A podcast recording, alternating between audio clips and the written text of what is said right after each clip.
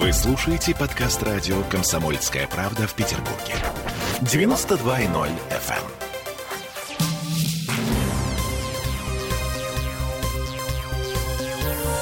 Темы дня.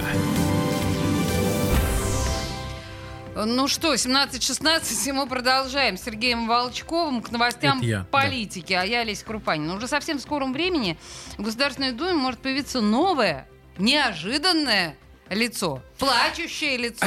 Не будем вас долго томить. Речь идет об известной певице Татьяне Булановой. Она планирует баллотироваться в депутаты от Петербурга, конкретно от партии Родина, и еще конкретнее по 216 округу, это, собственно, центр города. По словам главы регионального отделения партии Андрея Петрова, она всю жизнь живет на Васильевском острове, и знает проблемы центра, ну и, соответственно, сможет их эффективно решать. Вообще очень странное, согласитесь, поветрие. Э, Недавно, если кто-то вдруг не помнит о своем намерении пойти в Госдуму, заявила а, бывшая участница группы «Тату» Юлия Волкова. Ходят слухи, что в депутатское кресло э, метят Денис Майданов, Сергей Шнуров, а кое-кто даже предсказывает нам рэпера Мар- Марген... Господи, Моргенштерна в Госдуме. Да, ну и у нас на связи политолог, политтехнолог, директор Института современного государственного развития Дмитрий Солонников. Я думаю, сейчас он нам расскажет вообще, что происходит. Дмитрий, здравствуйте. Добрый вечер. Вот вы знаете, когда была эта ситуация с татушкой, э, которая пыталась попасть э, в Единую Россию, вот это вот все, правда, ее прокатили от Ивановской области, но, э, знаете, ходил такой разговор, что пусть отвлекают вот эти клоуны, да, собой, чтобы мы понимали, насколько прекрасные, истинные, настоящие кандидаты. Чиновники, да. Вот а, это в этом эффект? Буланова по тому же принципу идет? Ну, смотрите, во-первых, участие артистов, спортсменов, боксеров, гимнастов, футболистов, хоккеистов в работе законодательных органов власти. Это практически ну, космонавтов, ну, космонавты все-таки это не шоу-бизнес. Ну да, А, да, э, тогда уже всех нужно перечислять, шахтеров, капитанов, летчиков. да. Ага. Вот. В общем, участие представителей масс-культуры – это не новость, это было всегда. А что у нас? Кобзон не был депутатом Госдумы, э, Станислав Говорухин, режиссер, не был депутатом Госдумы.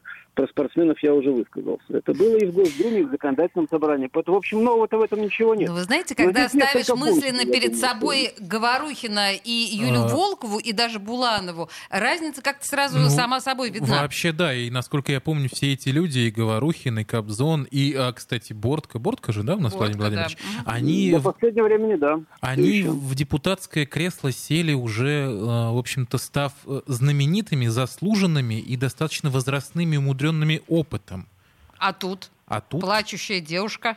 Ну или Юлия Волкова, ну, или Денис смотрите, Да, Майданов. во-первых, у каждого электората там, да, свои кумиры. Там, молодежь могут быть свои представители, у пожилого возраста свои представители. И это тоже нормально. Ага. Но еще раз, смотрите, да, а, артисты, спортсмены, они несколько функций несут, когда э, участвуют в электоральных мероприятиях.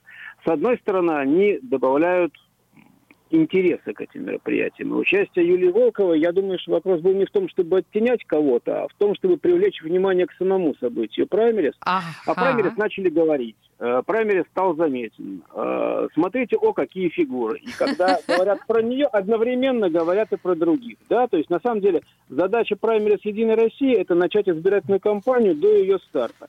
И начать раскручивать бренд партии до того, как выборы объявлены.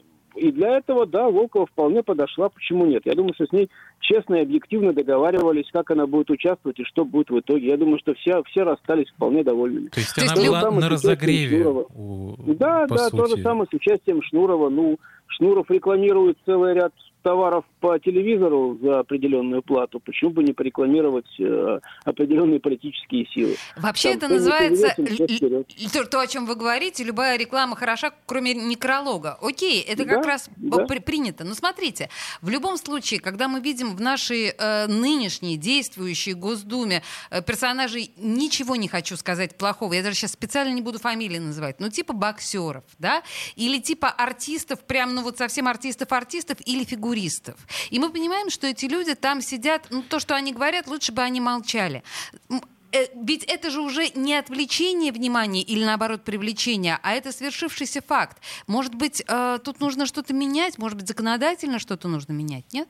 А что менять? Вы А вот, считаете, например, что, не пускать. Не Не, пускать. а как не пу- Не, подождите, смотрите. Мгм. Вы считаете, что боксер, который сидит в Госдуме, но сидит в Госдуме, да, и молчит лучше, чем миллиардер, который сидит в Госдуме. Я не знаю, и кто и- лучше. И, не молчит, и при этом, и при этом, да, еще пользуется тем, что у него депутатская неприкосновенность, которая ему нужна, что это возможность лоббировать свои контракты, а, в общем-то, деятельность как депутата Госдумы у одного и второго примерно одинаковая. Но Чем есть и те, и те. А, согласитесь, что есть Ну, и да, миллиардеры, а- и одновременно, боксеры. причем они существуют в Госдуме. Да. А чем вы считаете, одни хуже других или одни полезнее для народа, а другие вреднее? Как вы Ну, будете ну, то есть мы действуем по принципу меньшего зла, правильно я понимаю? Да это Или по принципу зло. того, Я что думаю, большее зло смотрите, во-первых, допускает меньшее? Ну, во-первых, каждый может действительно там стремиться стать депутатом Госдумы. Для кого-то это интересно как свой бизнес, для кого-то это интересно как, ну, просто вот он был артистом, популярным человеком, теперь популярный человек-депутат. Для кого-то это бизнес, да, ему заплатили за то, что он стал лицом партии. И А для кого-то это депутатская неприкосновенность. А для кого-то неприкосновенность, да. И очень небольшая часть реально идет в Госдуму для того, чтобы вершить там судьбы Родины, там громко сказано, но все равно. Там писать законы нормальные для страны и думать о том, как страна будет развиваться дальше. Вот таких там не так много. Вот за что я люблю, на самом деле, политолога Дмитрия Солонникова, за то, что он всегда называет вещи своими именами. Вот а, это совершенно бесцен- бесценное качество для политолога. Дмитрий, спасибо вам большое. Ну, в общем, будем... Да. Будем, будем слушать э, Татьяну, плакать вместе с ней, сопереживать, и вот это вот все. Я чувствую, что нам предстоит очень интересная а, предвыборная кампания. Я, Плакать кстати мы будем не над на- нашим. Нашим слушателям скажу, что а, Дмитрий Солоников будет у нас завтра в прямом эфире в 20 часов в программе «Антиполитика». Дмитрий, спасибо большое. Спасибо. Спасибо, до завтра. До. Да, ну что, я не знаю. Мне очень нравится эта тенденция. Мне тебе кажется, это очень плохо, когда к выборам, которые, ну, так-то, слушайте, хорошо, номинально это важное мероприятие для всех и для нас с вами.